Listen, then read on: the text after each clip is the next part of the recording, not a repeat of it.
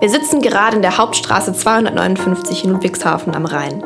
Hier werden unsere Backwaren zubereitet, ein Café betrieben, Brot, Kuchen und vieles mehr verkauft. Wir sind ein Teil der Rhein-Neckar-Region, in der aktuell ca. 550.000 Menschen leben. Angenommen, jeder isst ein Brot die Woche, brauchen wir alleine knapp 79.000 Brote täglich. Aber wer steckt hinter diesem Brot und zahlreichen weiteren Backwaren eigentlich? Wer versorgt unsere Gesellschaft mit diesem Grundnahrungsmittel? In dieser Staffel reisen wir vom Mehl bis hin zum Brot auf dem Küchentisch und möchten für uns als Unternehmen, aber auch für die gesamte Branche Transparenz schaffen. Dafür bedarf es der Aufteilung in verschiedene Bereiche. Bäckerei, Verkauf und Verwaltung. Diese Themenbereiche kannst du ganz leicht durch die Farben des Covers der jeweiligen Folge unterscheiden. Und nun lasst uns bisschen Brotzeit machen. Freunde des Brotes, heute gebe ich euch eine kurze Einführung, was uns in der heutigen Folge überhaupt erwartet. Bitte wundert euch nicht, meine Stimme ist etwas angeschlagen und ich habe mir zum Ziel genommen, doch nochmal etwas freier zu sprechen, also versuche ich das Ganze jetzt mal. In den letzten Folgen, die habt ihr ja hoffentlich gehört, haben wir ja schon einmal mehr über den Rohstoffeinkauf und die Teigmacherei erfahren. Nun stellt sich ja die Frage, wie es nach der Teigmacherei überhaupt weitergeht. Wir sprechen da in der Bäckerei ganz klassisch über die Teigaufarbeitung. Teigaufarbeitung kann, wenn man es mit Worten umschreibt, schleifen, ausrollen, langwirken, rundwirken, einschlagen und echt noch vieles mehr bedeuten. Genauso vielfältig wie diese Worte haben wir auch vielfältige Stationen und Persönlichkeiten, die die Teigaufarbeitung bei uns über Tag und auch über Nacht möglich machen. Zuerst reden wir heute mit Lafti und Talali aus dem Bereich der Feinbäckerei. Seit 2006 ist er bei uns und er hat auch seine Bäckerlehre bei uns gemacht. Heute, im Jahr 2023, einige Jahre später, steht er in Abteilungsleiterverantwortung neben weiteren Persönlichkeiten in diesem Fachbereich. Und er ist für die Maschinenführung verantwortlich. Hello und welcome zu einer weiteren Brotzeit-Podcast-Folge. Hier heute mit Lafti aus dem Bereich der Feinbäckerei. Einen wunderschönen guten Morgen. Hallo, guten Morgen, Annabelle. Wir dürfen heute mit dir über deinen Fachbereich sprechen. Es ist jetzt 6.36 Uhr Freitagmorgen und es ist großartig, äh, dass wir jetzt auch direkt von dir quasi von einer Tür weiter aus wirklich diesem Zugehörigkeitsbereich ähm, erzählt bekommen dürfen, was da eigentlich so passiert und warum wir auch dich und deinen Teilbereich in der Bäckerei brauchen. Aber zuallererst darfst auch du dich beschreiben äh, mit circa drei bis vier oder gerne auch mehr Worten. Was darf man also ähm, für Stichpunkte vielleicht über dich wissen oder welche Charaktereigenschaften machen dich aus, Lafti? Also, ich bin sehr fleißig, ich bin zu, äh, sehr zuverlässig, hilfsbereit, ja, sehr teamorientiert. Sowas. Ja, genau, sowas in der Richtung. Auf jeden Fall auch definitiv Eigenschaften, äh, die man für deinen Bereich braucht, nachdem ihr ja auch ein recht großes Team seid und du ja auch schon lange dabei bist. Also, du bist schon äh, mehrere Jahre im Bereich der Feinbäckerei tätig. Äh, was wird hier denn überhaupt zubereitet? Und vor allem auch, glaube ich, ganz spannend, ähm, welche Weiterentwicklungen gab es über die letzten Jahre hinweg? Also, du hast ja echt so verschiedene, ich sag mal, Zeitperioden schon durchlebt und mitbegleitet. Kannst du uns da mal so den Bereich der Feinbäckerei näher bringen? Also in der Feinbäckerei bereiten wir hauptsächlich Kaffeestückchen vor. Auch die Nusszerzöpfe machen wir, die Rahmenkuchen zum Beispiel machen wir auch. Und ja, früher war das halt so ein bisschen mehr in kleineren Maschinen ausgerollt mit der Hand und so, aber das ist jetzt seit circa zweieinhalb Jahren nicht mehr der Fall. Da haben wir diese Laminieranlage von Rademager und da läuft eigentlich 90 Prozent alles über die Maschine. Und ähm, wenn ich da vielleicht mal direkt reinkretschen darf mit weiteren spezifischen Fragen, ähm, kannst du uns vielleicht erstmal so kurz ähm, erläutern, wie viele Leute eigentlich an diesem Teilbereich circa mitarbeiten? Weil ich weiß, dass es ja sehr komplexe Zwischenschritte beinhaltet. Kannst du das mal so vielleicht versuchen, bildlich so ein bisschen greifbar zu machen? Also wir sind so circa 20, 22 Mitarbeiter mit den Azubis, je nachdem, wie sie da sind. Mhm. Unsere 14, 16 Mitarbeiter bräuchten wir am Tag, um einen normalen Ablauf durchführen zu können mit der Menge, das, was wir jetzt im Moment haben. Ja, es bedient eins bis zwei Mitarbeiter die Maschine. Einer steht in der Mitte an der, an der Füllstation und tut je nachdem alles kontrollieren, einstellen. Und circa zehn Mitarbeiter bräuchten wir immer am Band, wo hinten dann quasi wickeln. Den ganzen Stückchen, den letzten Schlüpferlein, bevor man es dann quasi Genau, die kann. Puddingnoten wickeln, die, Hen- die Nusskringel in Form bringen und in die Nüsse eindunken. Ja. Ja, Ja, da bräuchte man schon die zehn Leute auf jeden Fall. ja. Und kannst du uns einmal ähm, so ein bisschen wirklich auch von dieser Systematik der Maschine ähm, äh, da so äh, wirklich greifbar machen, was für Schritte da eigentlich nacheinander passieren. Also wenn ich jetzt äh, mal den Einstieg gebe und sage, wir haben einen Teigmacher, der bereitet den Teig zu, ähm, ist ja meistens äh, eben, ein, also ist bei euch immer ein Hefeteig als Grundteig, außer jetzt, wir gehen in den Kuchenbereich, das lassen wir jetzt mal kurz raus, aber so vom Hauptprodukt. Und dann passieren da ja mehrere Sachen ja, auf der Maschine. Oder warum nennen wir es Laminieranlage? Äh, kannst du das mal so ein bisschen äh, nacheinander erklären? Also zum Beispiel beim Schokocroissant nehme ich jetzt mal als Beispiel. Sehr gutes Beispiel. Genau, ist halt ein Croissant-Teig und wird mit dem Kneder in den Hebekipper quasi hochgefahren. Der Hebekipper tut es auskratzen und ähm, der Teig fällt in den, in den Trichter rein. Der Trichter wiegt die ca. 10, 12 Kilo Portionen ab und fährt so hoch in die Maschine rein. Dann geht er in den anderen Trichter rein und der fährt quasi runter ähm, Richtung die Maschine und, und so geht es dann immer wieder weiter und, und ich glaube, der ist so circa 20 äh, Millimeter Stärke hat er am Anfang. Und dann geht es halt immer wieder runter auf 10, auf 8, je nachdem wie wir es brauchen. Und dann geht es weiter mit der Butterpresse. Genau, also vielleicht ganz kurz, es ist, also es heißt Butterpress oder Butterpresse, aber im Endeffekt arbeiten wir ja jetzt konkret mit Margarine. Ich glaube, das sollten wir an der Stelle kurz äh, zu Wort kommen lassen. Nicht, dass es irgendwie falsch klingt oder ähm, man das falsch versteht. Und im Endeffekt wollen wir ja einen Plunder- bzw. Croissant-Teig am Ende. Und da geht es eben darum, dass einfach das, das Fett sozusagen ähm, in dem Teig eingeschlagen wird. Und ähm, wir nennen das so in der Bäckereisprache Turieren, weshalb wir am Ende auch diese schöne Blätterung haben unter, äh, unter anderem. Und das können wir eben mittlerweile mit dieser Maschine abbilden. Und wie du schon erläutert hast, also das ist im Endeffekt sehr schonend, gerade am Anfang mit den Trichtern, ähm, wo der Teig eben sehr schonend aufgearbeitet und aufbereitet wird.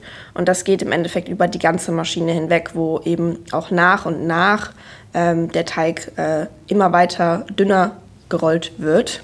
Genau, und wenn man sich jetzt vorstellt, dass das Fett äh, durch diese Butter Pump, Butter Press, wie auch immer, ähm, in den Teig äh, hinein ähm, gespritzt wurde und dann eben durch den Teig äh, ja, umschlagen wurde und ähm, dann eben fein ausgerollt wird und immer wieder so eine Überlappung stattfindet, kommen wir dann so ein bisschen äh, quasi an deiner Station auch als Maschinenführer irgendwo oder in deinem Bereich an, wo du ja auch beispielsweise einen Monitor hast, ähm, wo es sehr viel Feingefühl und glaube ich auch Erfahrung braucht, um das jeden Tag immer überblicken zu können, weil man natürlich trotzdem am Teig irgendwie arbeitet.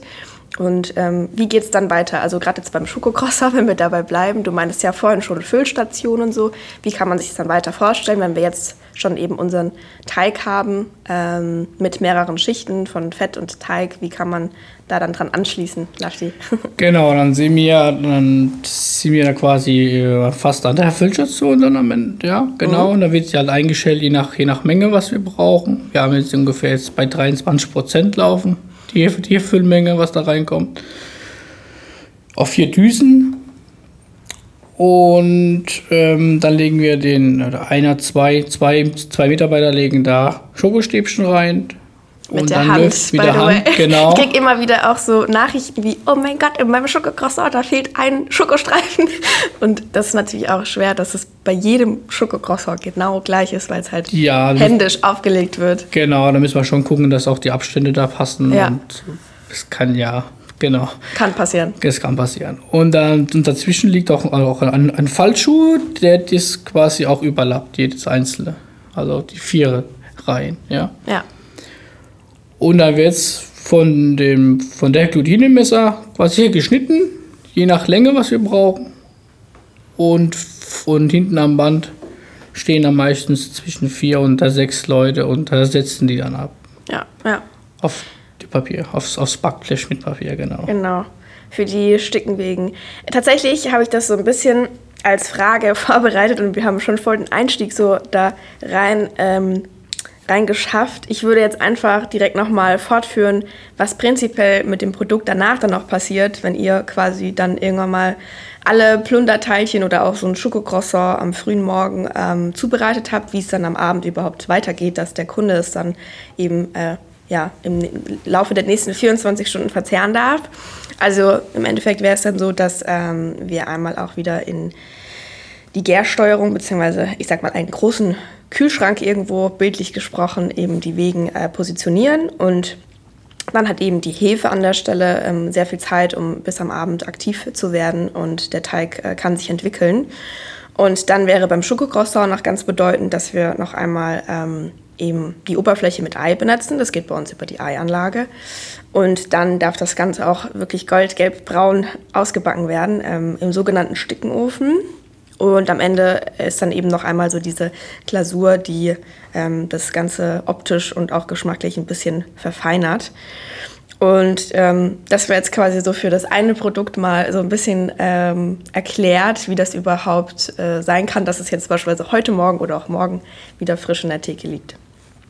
Okay, ähm, du bist ja vor allem auch mittlerweile ähm, in der Maschinenführung äh, tätig, beziehungsweise eben für diesen Teilbereich der Maschine zuständig. Das hatte ich ja jetzt auch eben schon angesprochen. Kannst du uns hier mal erklären, was hier eigentlich so genau deine Aufgaben und Verantwortlichkeiten sind? Weil ich glaube, also so Maschinenführer, das klingt ja irgendwie, ich weiß nicht, klingt irgendwie nach sehr viel äh, überblicken und aber eigentlich weiß man gar nicht genau, was da jetzt passiert. Also vielleicht kannst du uns das ja wirklich mal so greifbar machen.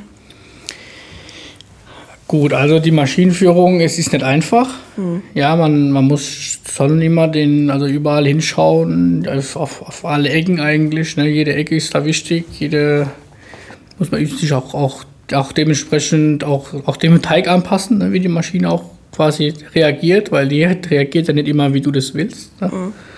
Je nachdem, wie der Teig ist, manchmal zu weich, manchmal zu warm oder so, ne? oder auch zu kalt, je nachdem muss man halt die Maschine dementsprechend einstellen. Butter ist zu weich oder also Margarine ist manchmal auch, auch etwas, etwas weicher, da muss man auch die, die Maschine dementsprechend einstellen. Ähm, es braucht schon seine Übung, so ist es nicht, aber mit der Zeit klappt das einfach. ja. ja. Und ähm, worauf achtest du so am meisten? Oder ich sag mal, ähm, gerade nachdem die Maschine ja doch noch recht neu ist im Vergleich zu anderen ähm, Bereichen bei uns so, ähm, was waren da so die, die größten Herausforderungen zu Beginn, wo ihr jetzt mittlerweile echt, ich sag mal, warm geworden seid mit der Thematik? Aber das war ja schon eine Riesenumstellung. Ne? Davor wurde alles mit der Hand touriert. Ähm, die Anlage wirklich zum, zum Ausrollen und Befüllen war eine ganz andere. Ähm, wenn du jetzt mal so zwei Jahre zurückreist, äh, was war da die größte Herausforderung? Okay, damals war es halt anstrengender auf jeden Fall, ne? körperlich auch anstrengender. Mit der Ausräummaschine haben wir auch die, die Tiger selbst abgewogen und turiert selbst mit der Hand und war schon viel mehr quasi Aufwand. Ja, und als dann aber und die neue Maschine kam und ihr das erstmal so verstehen durftet, sag ich mal, das ist ja auch eine Riesenumstellung gewesen. Was war da dann die größte Herausforderung? Ja, also, klar. Als Maschinenführer. Dann, wo wir dann erstmal die zwei großen ne, Bildschirme gesehen haben und die ganzen Programme, haben wir gedacht, ups, das wird was, ne, ob wir das jetzt hinkriegen. Ne? Ja. Da hatten wir ja die, die zweitägige Schulung in Holland gehabt mhm. und da wurden wir auch eingeschult in der Theorie und in der Praxis. Und okay, da haben wir gesagt, okay, kommt das, na, werde mal irgendwie Kriegen schaffen. Wir hin. Kriegen wir hin. Und ja, und so haben wir es auch eigentlich hingekriegt. Also, das klappt eigentlich ganz gut, muss ich sagen. Ja. Jetzt haben wir schon mittlerweile drei Leute, die es perfekt, also wirklich sehr gut können. Ja. Und so zwei, drei haben wir noch angelernt. Und bei denen muss man es noch ein bisschen hinterher, hinterher schauen, dass es auch wirklich immer klappt, dass man die auch mal alleine lassen kann. Aber ansonsten klappt es eigentlich ganz gut. Ja. ja. Gibt so ein Bewusstsein im Team mittlerweile, ja. Ja, das ist ja auch irgendwie, glaube ich, ganz cool so für ich sag mal, die persönliche Entwicklung, wenn man dann merkt, okay, oh mein Gott, also es war unvorstellbar am Anfang oder man hatte wirklich richtig Respekt und dass man dann da mittlerweile so reingewachsen ist, ne? Also, und man muss ja auch sagen, also ich glaube trotzdem, wenn man das noch nie gesehen hat, weiß man jetzt nicht ganz genau, wovon wir sprechen. Aber ich glaube, die Komplexität jetzt kon konkret bei eurem Bereich ist einfach immer der Zusammensp das Zusammenspiel aus wirklich Teig und, und Fett oft. Ne? Und da auch einfach verschiedene Temperaturen. Auch egal ob Sommer, Winter, da gibt es ja schon auch Differenzen. Und eigentlich einfach auch tägliche Anpassungen, ja? also aus dieser Grundthematik heraus. Und ähm, sicher hat, ich sag mal, das Programm irgendwo eine, eine, Einstellungsfunktion, dass es weiß, wie es den Tag zuvor war, aber eigentlich ist ja trotzdem jeder Tag anders. Also du musst ja unabdingbar immer nachsteuern. Und ähm, das, was wirklich so komplex ist, glaube ich, auch zu Beginn, oder ich durfte ja tatsächlich auch nach, äh, nach Holland zu diesem Maschinenhersteller. Und ähm, ich habe das zwar mittlerweile eigentlich alles vergessen, also ich könnte jetzt gerade gar nichts mehr. Aber was ich so interessant finde, diese Maschine funktioniert nach einer Kaskade. Also im Endeffekt bedeutet das, dass du immer nur vom Maschinenkopf aus steuern kannst. Ne? Also das weißt du ja aus dem Daily Doing. Also wenn jetzt ganz hinten was passiert, dann kannst du nicht einfach nur von hinten denken, ah, jetzt passiert da was, sondern du musst ja von, immer von vorne, direkt von Beginn denken, was passiert jetzt immer wieder als Kettenreaktion und wie kann ich das jetzt absteuern, dass es am, am, am hinteren Ende dann jetzt auf einmal so funktioniert, wie ich das möchte. Ne? Oder was sind da so deine Erfahrungen? Okay, wir haben auch schon oft, auch oft gehabt, dass wenn der Teig am Anfang schon zu schmal ist, ja, von der Breite her, was wir brauchen. Ja, am Anfang brauchen wir ja gleich eine, eine Bandbreite, wenn ja. das dann zu schmal ist und dann wird es dann hinten nichts, ne? Ja. genau, also es funktioniert wirklich genau, von vorne und wenn vorne irgendwas ist, musst du nach hinten irgendwie absteuern, aber das ist, glaube ich, wirklich die Schwierigkeit an dieser Steuerung oder gerade an der Maschinenführerfunktion. Ja, ne? genau, aber wie gesagt, wir sind ja so unsere drei Leute, die das eigentlich regelmäßig machen und schon von Anfang an ja. und das sieht man ja auch auf den ersten Blick, dass, dass das nichts wird mit dem ja. Dreck hinten dann am ja. Band. Ne? Und dann muss man auch gleich reagieren und dann gleich hochgehen mit der Zufuhr, dass der quasi mehr Teig kriegt. Mhm. Und dann wird es auch dann auch, auch dann quasi bei der Ausfuhr breiter. Und das ja. ist dann auch sehr wichtig fürs Ende. Ansonsten muss man dann weiter mittig bei der Selection 3 mit der Querwalze extrem runtergehen und dann ist da wieder die Gefahr, dass es dann wieder verklebt, wenn man dann zu arg runtergeht. Ja. Ne? Das ist dann wieder so. Ja. Also jetzt bist du so richtig in den Fachslang abgerutscht, ne? Selection 3. Selection 3. In der Selection 3, Leute, jetzt wisst ihr Bescheid, wo. Ähm, also wenn jemand eine Backstubenführung macht bei uns zufälligerweise, dann wird er bestimmt wissen, da ist die Selection 3 von Lafty. Ach, ist das herrlich. Okay, mega. Ich glaube, ähm, das war jetzt wirklich schon ein, ein sehr wertvoller äh, ein wertvolles Aufgreifen von diesem Themenbereich. Ähm, du hast ja schon zu Beginn gesagt gehabt, wie viele Leute bei euch ähm, arbeiten. Das heißt, meine letzte Frage hat sich jetzt quasi mehr oder minder erübrigt. Aber ähm, ich habe da doch noch was. Also es ist jetzt ja gerade äh, früher Morgen. Es ist jetzt heute, nachdem wir die Staffel auch vorproduzieren, der 4, äh, 17. Februar im Jahr 2023. 6.52 Uhr, du gehst jetzt zurück äh, in die Feinback. Was steht bei euch heute noch an oder was habt ihr bisher heute gemacht? Vielleicht kannst du da ja so von der Produktkategorie noch so, einmal kurz reflektieren. Wir haben heute Morgen um 3 Uhr circa mit den Rahmkuchenformen angefangen. Ja. Und circa eine Stunde haben wir gebraucht. Danach haben wir angefangen mit den Schoko, Schokocroissant. Dann ging es weiter mit den Hasen. Ja. Mhm. Genau. Und dann, jetzt machen wir gleich die Nusskringel. Danach geht es weiter mit den Nusszöpfen und dann mit den Knusperstangen noch ja. am Ende. Sehr gut. Okay, mega. Also ich würde sagen, wer auch immer die kommenden Tage oder nach dieser Folge ein Schokocroissant oder weitere süße Teilchen isst, darf die noch zehnmal mehr genießen, nachdem man jetzt auch eine Stimme oder eine Person aus dem Bereich und auch die Abläufe vielleicht ein bisschen kennenlernen durfte. Lafti, vielen lieben Dank. Es hat mir viel Spaß gemacht. Gerne. Und ähm, dann sage ich Tschüss an der Stelle. Tschüss. Darf man lachen? Ja, natürlich. Nachdem wir nun schon die Feinbäckerei als ein Teil der Teigaufarbeitung kennengelernt haben, möchte ich noch einmal kurz ausholen. Denn generell ist es so, dass wir bei uns in der Backstube in Tag- und Nachtschicht unterscheiden.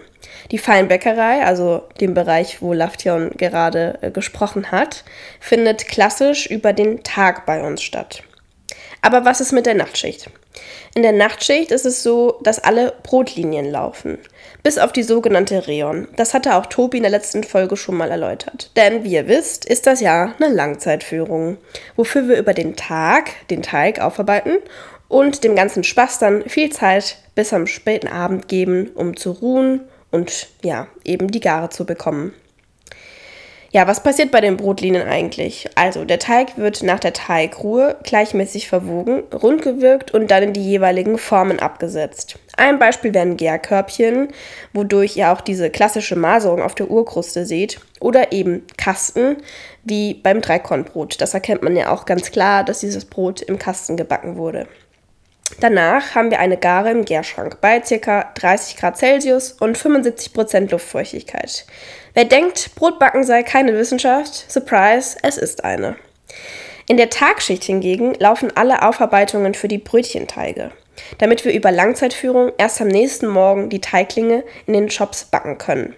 Also, nochmal ganz kurz. In der Nacht sehen wir ganz klassisch unsere Brote und Brotsorten, die wir dann über die Gare in den Ofen geben können, wozu es bald noch mehr gibt.